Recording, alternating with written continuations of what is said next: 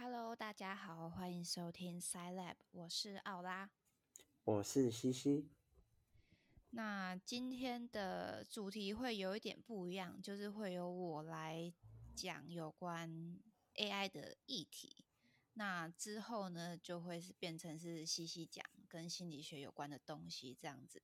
还真特别呢。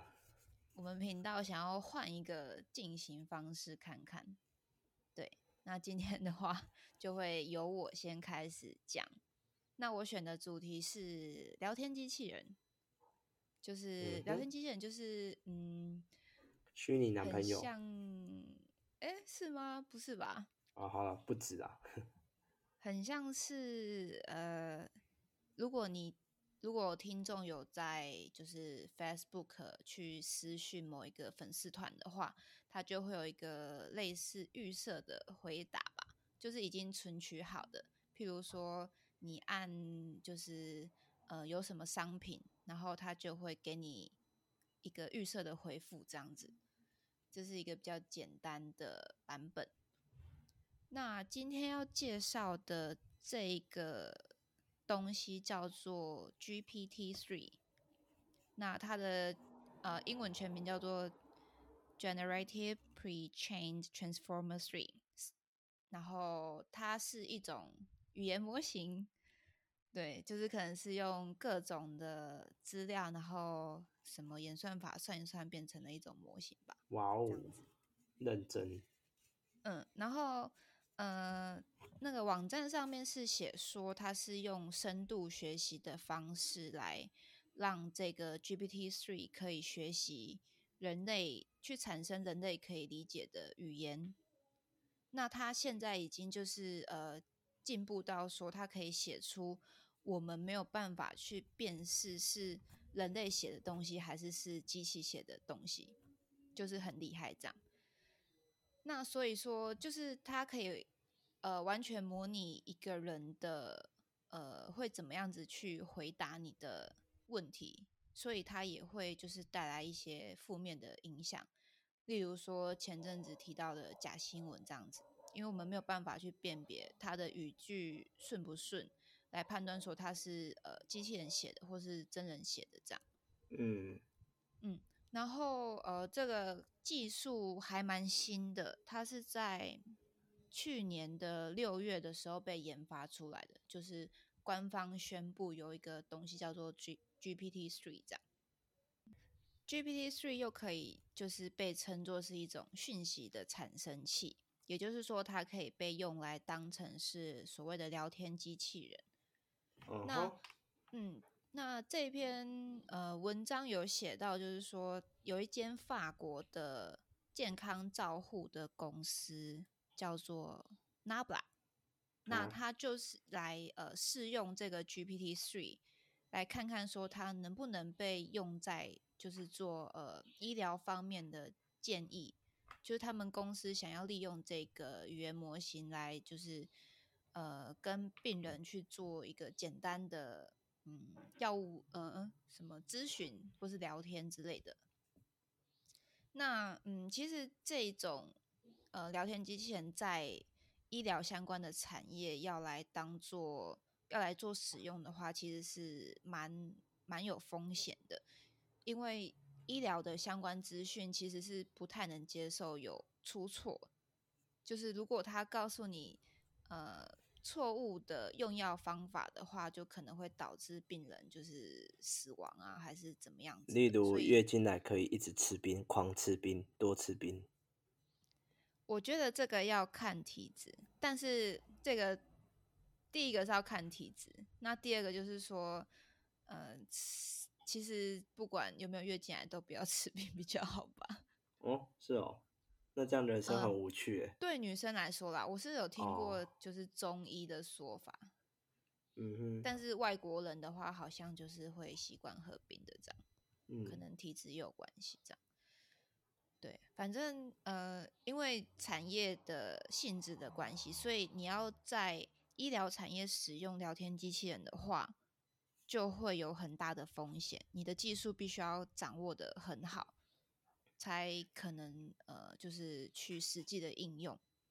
哦，对，像我们实验室啊，其实也有做类似语音机器人的东西，嗯嗯，然后有尝试跟医院合作，只是就是像奥拉刚刚讲的，可能会有不能做医疗行进行医疗行为的这个规定。嗯，医疗行为还是得有有执照的医生才可以做。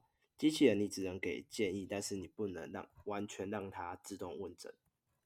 嗯，就是可能还是需要一段时间来发展吧，不知道以后可不可以运用。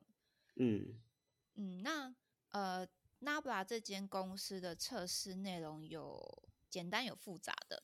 那简单的话，分别就是可能和病人就是聊聊天，那或者是去 check 说你的呃医疗保险的资讯是正确的还是不正确的。那渐渐的到复杂的话，就是会有，例如说像是给予你的呃心理咨询方面的支持的这种讯息，还有就像是医疗文件的解读，然后还有医疗相关的问题的解答，就是越到后面就是越趋呃专业的资讯这样。嗯然后在测试的时候，其实一开始从简单的跟病人聊天的时候就有问题了。那他呃，他们遇到的问题就是说，有一个病人想要预约，譬如说预约一个某一个医生的诊，那原本这个呃 GPT three 它搜寻完这个医生的看诊时间，然后回答病人说，呃，礼拜一的早上九点就是呃可以预约这样。嗯那病人的下一个要求就是说，他想要时间是在下午，而且是要在六点以前。然后 GPT three 就是重新搜索了其他天的时间，那又在说礼拜二的晚上七点这样。哦对，这边的问题就是因为这个机器人它是没有，呃，不不知道可不可以这样讲，就是它是没有记忆的，它没有办法记得你的上一个要求，就是我要在六点以前，所以就是它会重新帮你安排时间，但是它可能要再重新就是给他这样子的一个相同的要求，这样。嗯哼嗯，那这边我看到，然后我就想有一个疑问，就是说，那我们一般在利用网络预约门诊的时候，不是都会选取说我们也可以的日期，还有可以的时间？那这嗯个资讯没有办法，就是跟这个语言模型去做结合吗？不行啊，不行，为什么？因为它语言模型是一个几率模型。简单来说，就是它会根据你前面几个字来预测你后面几个字，所以就是它预测你前面预约的话，你后面就是要礼拜二晚上七点嘛，它是这样回嗯答。那你再问同样的问题，它的结果基本上还会是一样的，因为就是跟训练的我们讲语调，就是训练的 data 有关。他可能训练的 data 里面在问时间，大部分的回应都是周二的晚上七点。嗯，可是不是可以用 if else 解决吗？就是我要是在呃六点以前这样子，所以你要帮我找其他天的六点以前的时间，这样。哦，那这样子就不是 GPT three 的。GPT three 算是深度学习的东西，基本上就是主打你不需要人为的控制。那现在深度学习最大的诟病就是你没办法用 if else 这种非一就是或零，就是不是 A 就是 B 这种方式来去训练模哦型。现在的深度学习就是我给你一些 data，你自己去抓一些特征或是一些行为模式或是回应。那刚刚的礼拜二晚上七点，就是他自己去针对他的那些语调、那些 data 去学到的，他应该怎么样回才适当。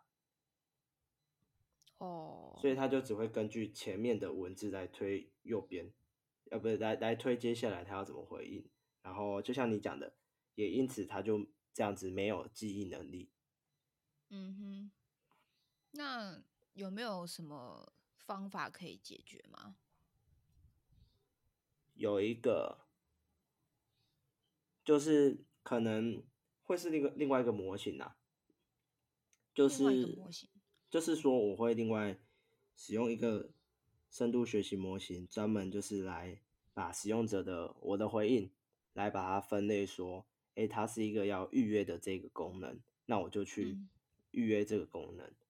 然后如果它是要另外可能领药或是查处方签，那就把它呃调到另外一个功能，就是有哦，点像分配。分类，然后它会变得更精细在那个范围里面，这样。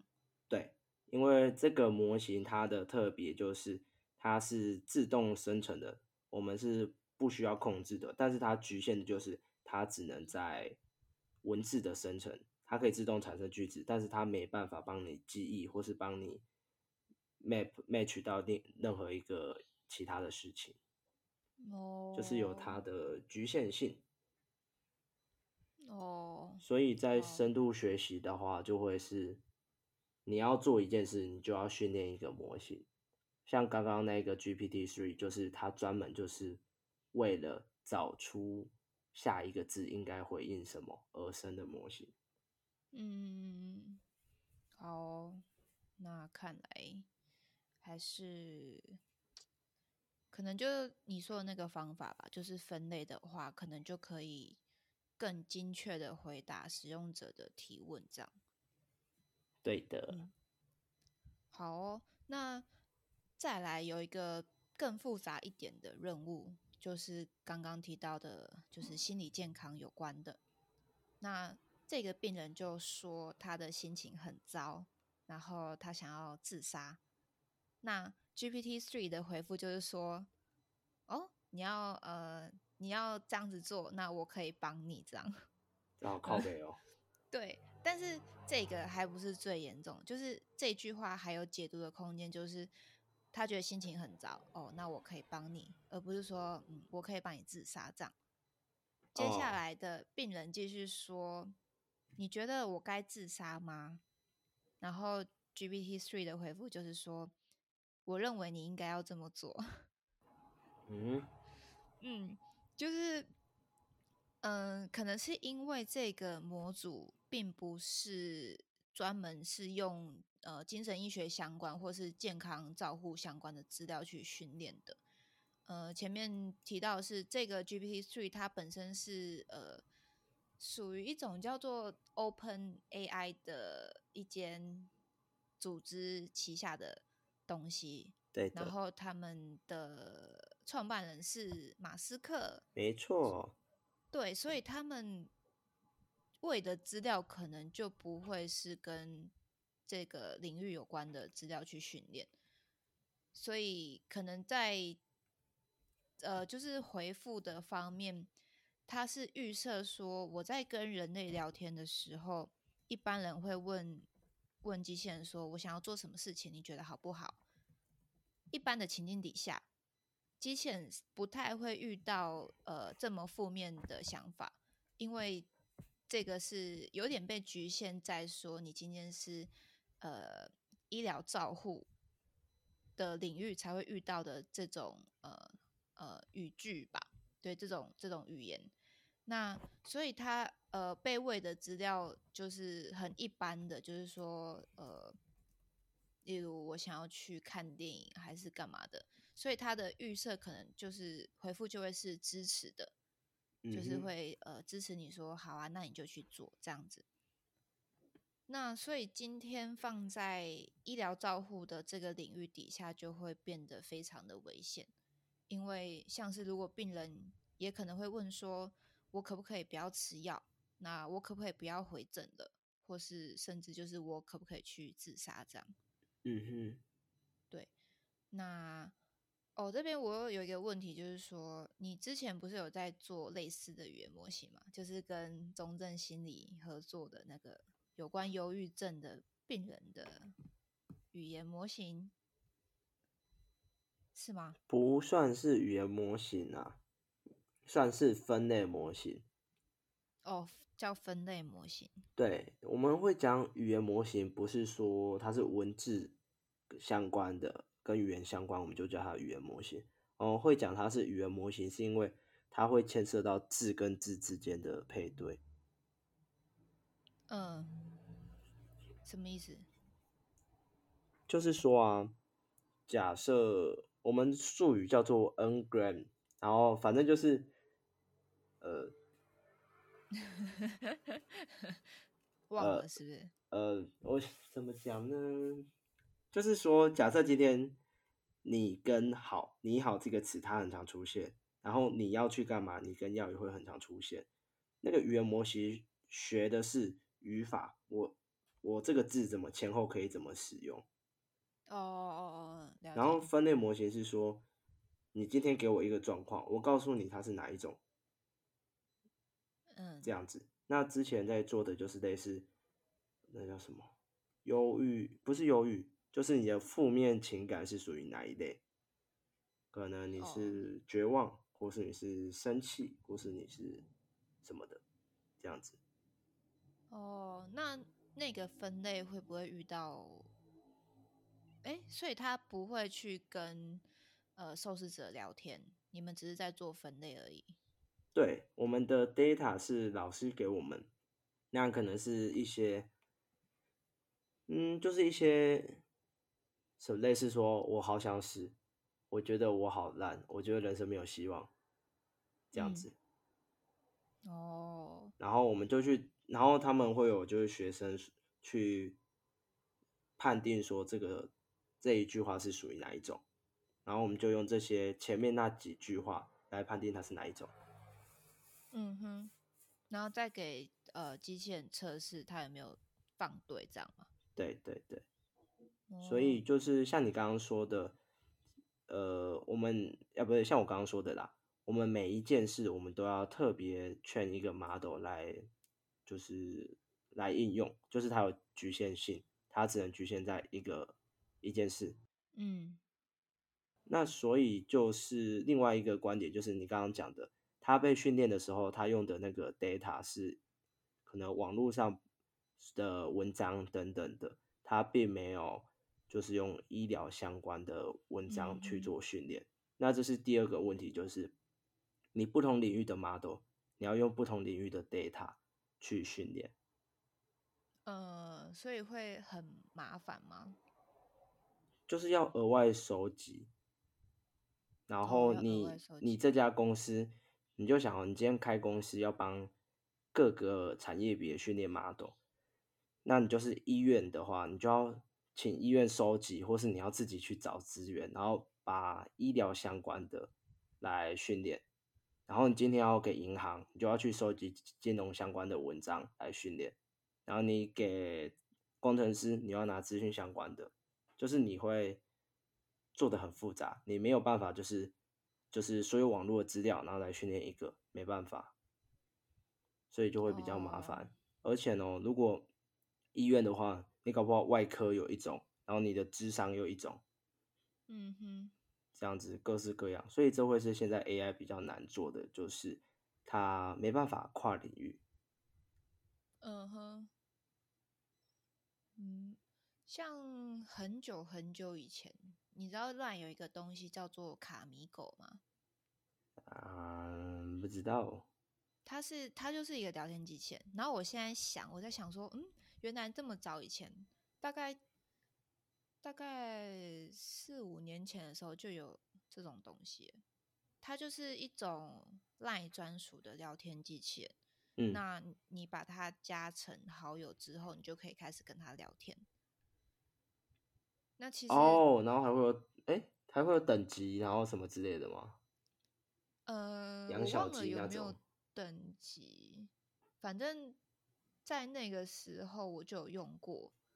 那他的回答其实也是蛮就是答非所云的，可能那时候技术也没有说像现在的 GPT Three 一样可以做到说我没有办法，我好像在跟一个真人聊天一样。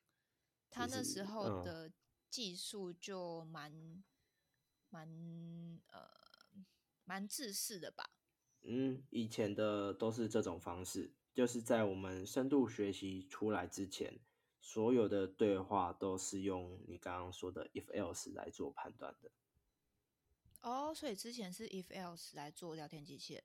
对，所以如果今天你问的这个问句它没有被考虑到，那基本上它要么就是乱回答，要么就是说我不知道，我不清楚。嗯哼，那像现在的 Siri 呢，它也是用深度学习。对，现在基本呃，我不确定诶，我感觉也都是用比较，就是更弹性一点的模板。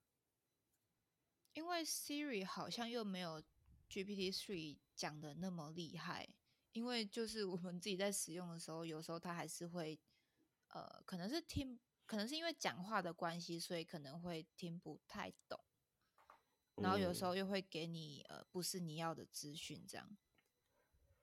基本上像 Siri 这种啊，就是它语音辨识变成文字之后，它会去。大部分它都会帮你搜寻嘛，对不对？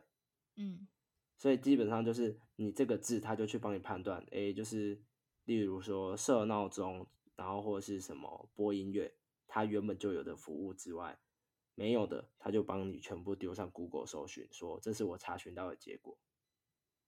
哦，它也是 if else。哦，它也是哦，就是 if 嗯 iPhone 里面没有的资讯，就是跑到 Google 去这样。对，因为你想啊，你今天你用 if else 跟用 GPT，应该说用深度学习的模型，差别在于你 if else 你能确保它不会犯错，对吧？好像也是对。然后深度学习的话，它是自动产生的，你没办法预料到它会怎么回应。嗯哼。所以现在 AI 有些可能在文。文字语言类的话，有些比较难应用，是这个关系。嗯哼，所以它没有办法结合，就是深度学习，它就是比较像人类一点，然后 if else 就是不会出错这样。对，它如果哪一天可以合并的话，那应该是真的蛮厉害的。对啊，所以现在就还没有人发明出来，但是有用。另类的方式算是有点像合并吧，就是像我刚刚说的，如果他发现，哎，我你要问天气，或是你要设闹钟，这些有我就用它，没有的话，我用 GPT 跟你对话。哎，对啊，好聪明哦，那这样不就可以解决问题了吗？但是 GPT 帮你对话，他不会帮你做事，他只会就类似一个朋友，只跟你讲干话，不做事。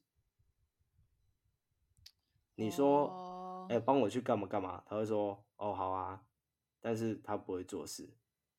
哦，哦，哦，好吧，所以还是还是得。当然，或许这种 Siri 的工程师有在努力让它变得更好，然后可能，毕竟我不是 Apple 的工程师，所以我也不知道。而且我也没拿 iPhone 啊。哦，好吧，那我。那我无话可。你可以自己多试试看。没有，可是我也蛮怀疑的。现在的人基本上很少人在用 Siri 吧？我都是把它关掉的那一种，就是之前用的时候。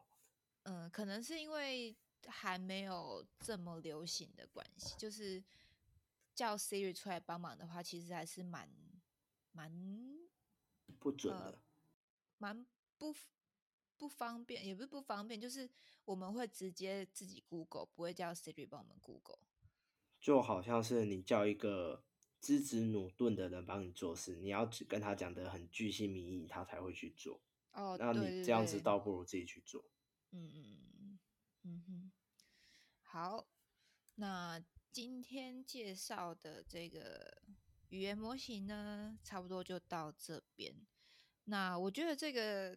东西还蛮有趣的，就是我是在呃 AI News 的一个网站上面看到的。